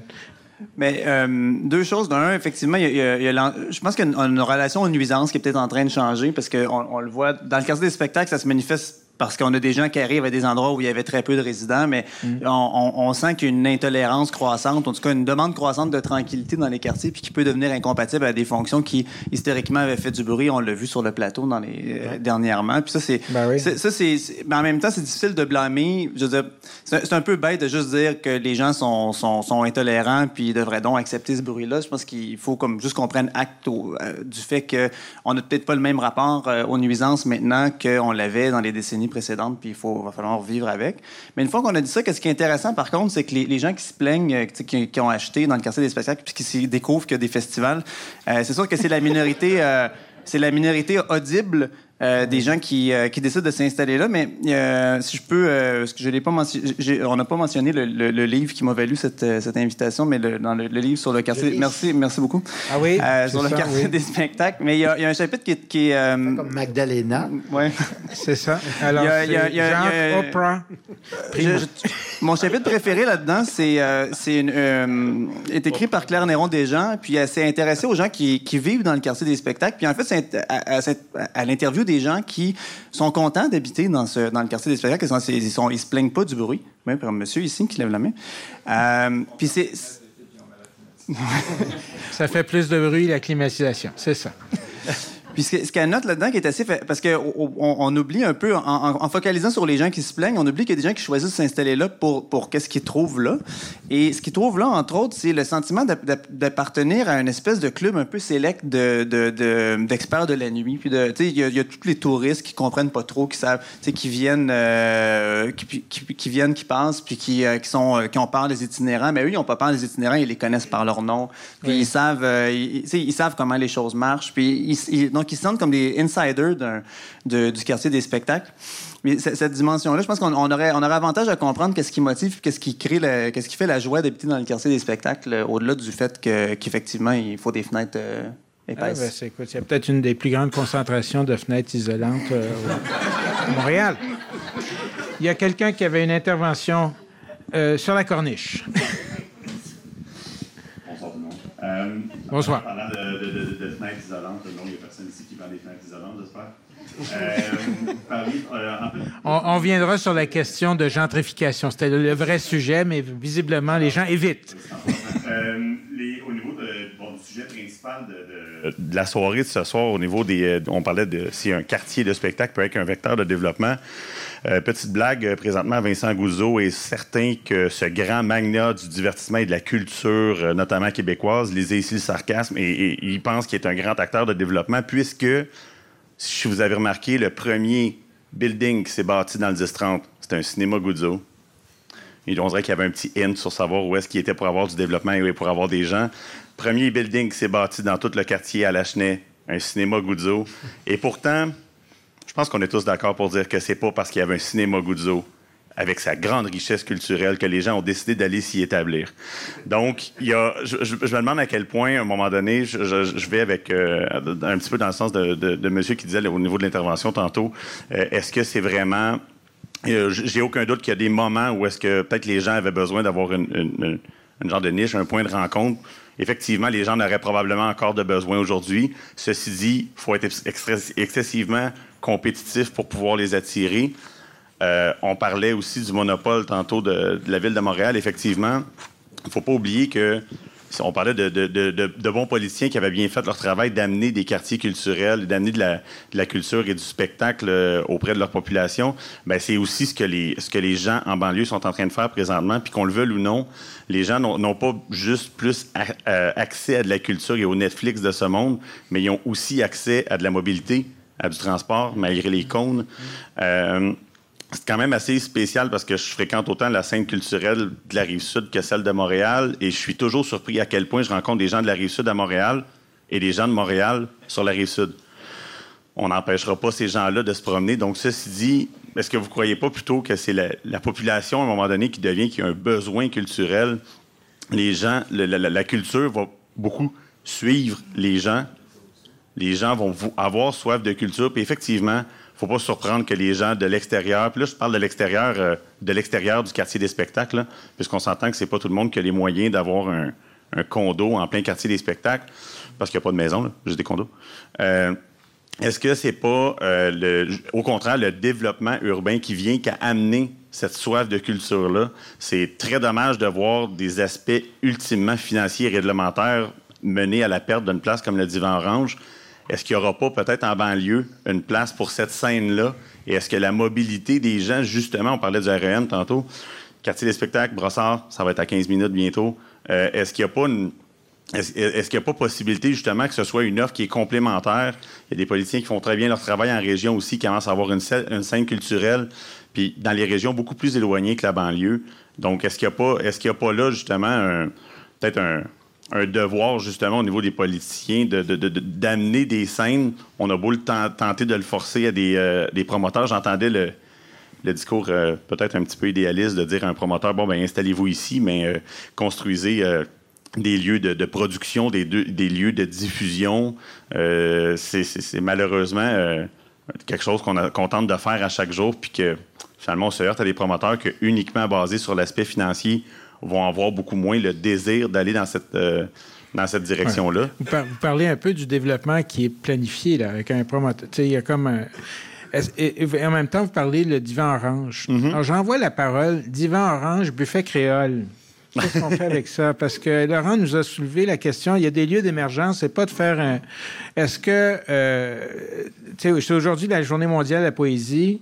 On a mis des œuvres d'art dans le nouveau CHUM, mais est-ce qu'un environnement comme ça, qui est hyper planifié, est fertile pour une poétique de l'humain? Je ne sais pas. Mais je pense qu'il y a des endroits qui peut-être sont plus fertiles. Est-ce qu'on retrouve ça sur une géographie plus large que celle du centre-ville? C'est un peu ça que... Oui, bien en fait, c'est que j'ai l'impression que souvent la culture va être vue comme comme un plat complet plutôt que d'être un ingrédient de chacun des autres, de chacun des autres aspects de la vie des gens. Comme du curcuma, par exemple. Exactement, du curcuma, ça met du beau petit, ça met une belle petite saveur là-dedans. Et de la couleur en masse. Ça rend chaque plat meilleur, tu sais. Euh, mais au niveau de l'intégration de la culture, oui, peut-être que c'est si, c'est forcé, c'est peut-être moins fertile. On a beau intégrer des œuvres d'art un petit peu partout. Euh, est-ce que c'est ça qui va nécessairement soulever une culture? Peut-être pas.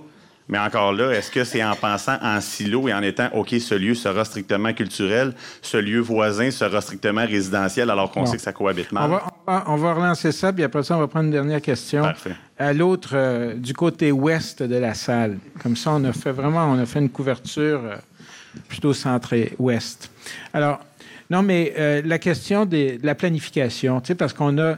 Quartier des spectacles, c'est clair, il y avait une intention, il y a eu un débat, il y a eu des études. C'est, finalement, c'est un, regard sur le site. Je pas, il faut pas comparer ça avec euh, les minières, mais il y a un, il y a un exercice de prospection, de lecture du territoire, et il y avait un enracinement réel.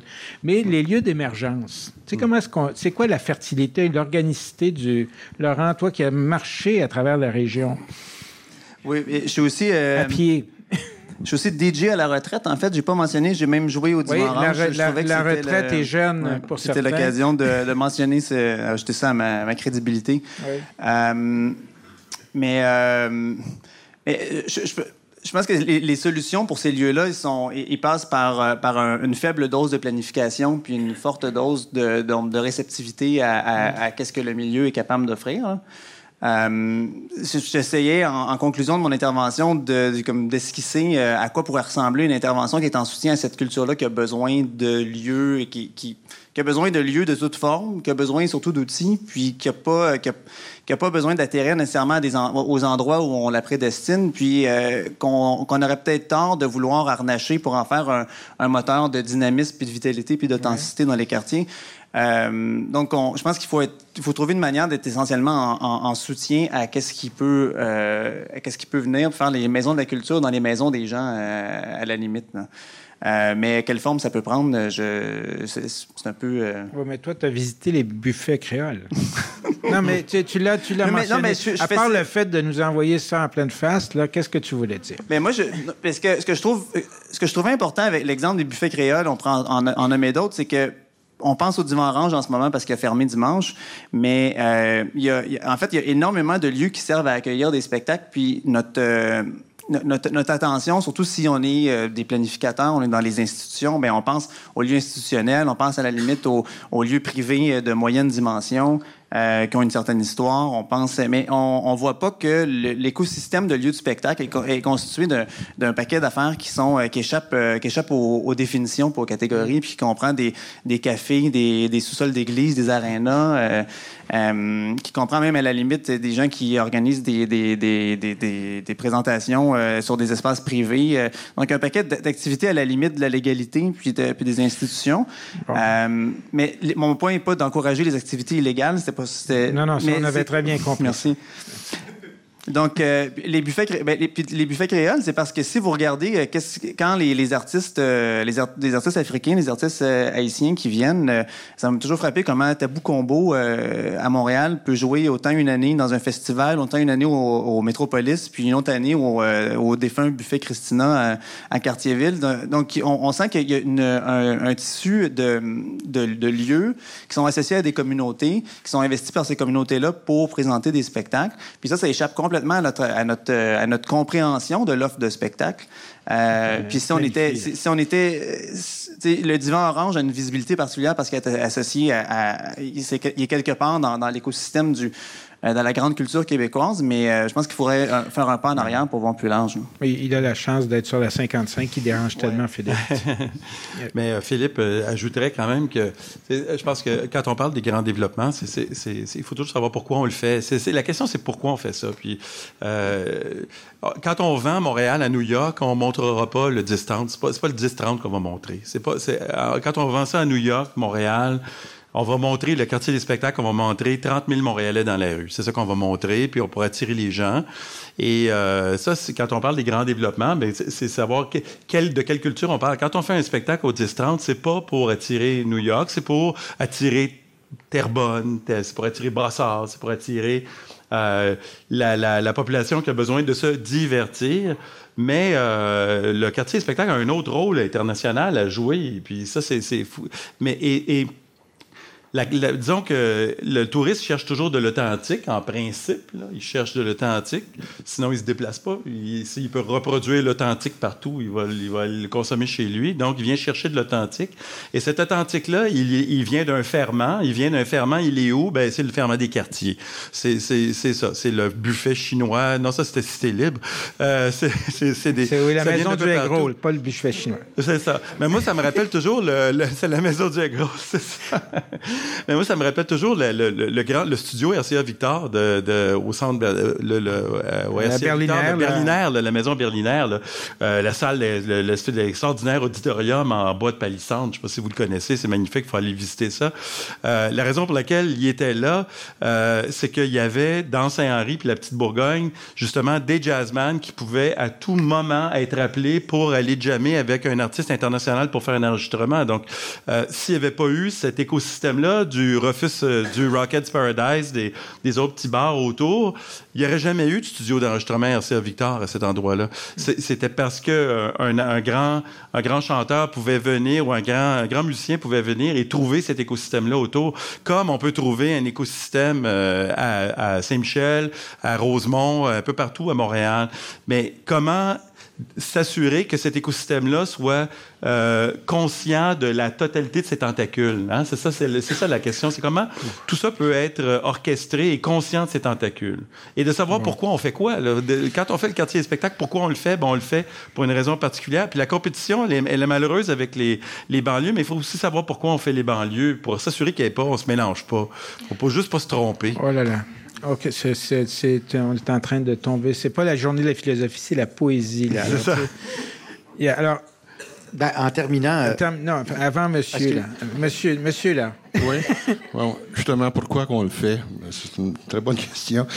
Ce que je, je remarque, moi, je suis un usager, moi, du, du, de la plaza des, euh, des spectacles, ce que j'appelle aussi le, le patio des, des, spectacles, pour euh, paraphraser l'infoman qui appelait ça un patio. Là. Je trouve, moi, que ça manque d'âme. Monsieur parlait tantôt là, de nos nos souvenirs de 20 ans, nos sorties là, épiques à 20 ans. Moi, c'était le, le plage quartier, c'était l'hôtel Iroquois où j'ai vu Daniel Lavoie quand il commençait sa carrière, euh, chez euh, les Pierrot, tout ça. Quand je mettais mon chapeau anglophone, j'allais à rue Crescent, euh, Churchill puis d'autres. Il y avait des, des, petites boîtes, il y avait des spectacles, euh, c'était moins stérile que le, le quartier des spectacles d'aujourd'hui. Aujourd'hui, c'est tellement aseptisé, propre. C'est On a parlé de planifier, ça me paraît euh, un peu arrangé que le gars des vues, justement. Autant que dans le temps, on allait. Il reste quand même au moins la rue, Saint-Denis, qui est quand même un peu ça avec euh, Jojo puis d'autres. Il en reste encore quelques-uns qui donnent encore un côté plus. C'est le terme anglais qui me vient, earthy, si on veut, là. Qui, qui vient, qui, c'est ça qui reste en mémoire quand on a 60 euh, ans de nos 20 ans. Mais je suis pas sûr, moi, le, jeune de 20 ans qui va à la place des spectacles aujourd'hui va avoir un, souvenir aussi nostalgique que j'ai, moi, de la plage de quartier quand j'avais 20 ans. Ah. Il faudrait lui demander. Euh, je ne sais pas. Mais il y a une chose qui est sûre, c'est qu'il y a énormément de spectacles, de diversité dans le quartier des spectacles. Il y, a, il y a, le théâtre Sainte-Catherine à 80 places. Il y a le théâtre des Catacombes à, 122 places. Euh, il, y a, il, y a, il y a, effectivement. Est-ce qu'il manque de petits endroits avec une, une, chaleur? Je, je, vais être d'accord avec vous. Euh, par exemple, euh, malheureusement, mais heureusement pour les sept doigts de la main, l'ancien musée Juste pour rire avait une salle qui s'appelait le Cabaret, qui était 300-400 places, qui était une salle extraordinaire pour la, la relève musicale. On l'a perdu. Euh, on a perdu une salle extraordinaire comme le Spectrum. Euh, malheureusement, parce que ça, je considère, puis peut-être à cause, entre autres, de nostalgie, que c'était l'endroit numéro un à Montréal pendant 20 ans, et, tous les sondages l'ont prouvé d'ailleurs. Il y avait euh, Spectra qui avait fait Paul Piché à trois endroits différents, au Théâtre Outremont, au, au, Club Soda et et au métro, euh, Spectrum. Et euh, la première salle qui était complète, mais genre bien en avant, c'était le Spectrum. Le, le, sondage était fait. Tout ça pour dire que on perd des salles privées des fois qu'on ne devrait pas perdre et on devrait peut-être, oui, euh, qu'il y ait des projets originaux, pas seulement dans le quartier du spectacle, mais un peu partout à Montréal, qui proposent quelque chose de différent, de nouveau, de mélanger les formes d'art. On est tous d'accord avec ça. D'ailleurs, même dans le quartier des spectacles, je pense à, encore là, je reviens au Jardin Gamelin, il y a de tout. Je veux dire, il y a, il y a à la fois, euh, je sais pas, une soirée salsa, euh, du yoga le dimanche matin, euh, il y a l'agriculture urbaine, il y a un festival de cirque, il y a du cabaret, il y a de... Et je pense que faut pas s'arrêter à la place des festivals quand on parle du quartier des spectacles. C'est une diversité beaucoup plus grande que ça quand on considère que ça va de Saint-Denis à, l'ouest. Je compare un peu le, le coin de Saint-Denis à un peu le, le off-Broadway par rapport à Broadway. C'est sûr que le quartier de la Place des Arts est peut-être un peu plus institutionnel, euh, évidemment, mais je pense qu'il faut laisser la chance à des éventuels promoteurs, des idéateurs et surtout des jeunes qui nous proposent à un moment donné d'autres choses. Euh, je pense que la SAT est arrivée dans le quartier tellement à un bon moment en nous proposant une offre de spectacle euh, extraordinaire, un lieu extraordinaire avec le dôme. J'espère qu'il va y avoir d'autres projets euh, originaux qui vont transformer graduellement le quartier. Je répète ce que je disais en, terminant mon allocution, c'est que il y a 15 ans de quartier des spectacles, il y a énormément de peaufinage et c'est un lieu extraordinaire pour les créateurs de Montréal. Puis quand on parlait de, de vision internationale, des gens comme Moment Factory, qui ont fait leurs premières armes sur la place des festivals, se servent des œuvres qu'ils ont fait là pour les vendre après ça à l'étranger. Et c'est le cas d'un nombre incalculable de créateurs qui se sont servis des installations. C'est un laboratoire qui permet de montrer ce qu'on peut faire, entre autres en création lumineuse. Et, et donc, je, je, je, crois que le développement du quartier des spectacles doit être vu de façon peut-être un peu plus... Euh, avec une, approche un peu plus, euh, je dirais, euh, de, plus pointue, euh, un peu. ben, ce que je te dirais. Par aiguille, tu sais, pas non, nécessairement du gros. l'acupuncture, Exactement. Fais attention, parce que sur les ballons, c'est très mauvais. Mais. Peut-être qu'il y, a plusieurs choses là-dedans. Là. On, va, on quand même. Parce que il y a quand même une attention particulière vers la réception qui nous attend. Alors, on, tient à remercier euh, euh, nos trois intervenantes ce soir qui ont fait preuve d'une grande générosité avec des expériences très différentes, mais très authentiques hein, en soi. Alors, une bonne main d'applaudissements. Deuxièmement, beaucoup de ce qui a été dit ici, ça nous rappelle, et euh, André Lavallée, qui s'est à peine nommé tantôt, qui a fait une, question à trois volets, euh, bien enregistrée, a fait une très bonne conférence que vous pouvez retrouver sur l'Internet sur euh, le plan d'urbanisme de 1992 et un peu le panorama de ça. C'est une expérience très intéressante à, à consulter, mais ce qu'on retrouve à travers ça, c'est la notion d'une vue d'ensemble et d'une vue des particularités. Alors, comment est-ce qu'on équilibre ça, il y a, on va, on, on mettons, le quartier du spectacle, on peut cibler beaucoup de choses parce qu'il y a un immense paratonnerre, puisque c'est très visible, c'est très animé, tout ça. Mais quel est l'état de la trame des lieux culturels? On a parlé à une certaine époque des corridors culturels, des quartiers culturels. Il y a le vocabulaire change aux 15 ans, là, il ne faut pas avoir peur de ça. c'est comme les moteurs. Et... Euh, mais quel est l'état de cette trame, puisqu'on parle d'un tissu qui maintenant euh, couvre, traverse les ponts et sera appelé à traverser les ponts différemment, mais les lieux organiques, les lieux organisés, les lieux publics, les lieux privés, tout ça, c'est un travail qui reste à faire. Alors, on ne va pas régler la, question ce soir, même si c'était notre ambition la plus secrète, mais euh, on vous remercie et bonne soirée. Les thématiques urbaines vous passionnent? Abonnez-vous à l'émission pour être informé de l'ajout de nouveaux épisodes. Nous sommes intéressés à connaître les sujets qui allument les Montréalais. Proposez des thèmes pour la prochaine série Échanges urbains en passant par la page web des Échanges urbains sur le site du Musée McCord.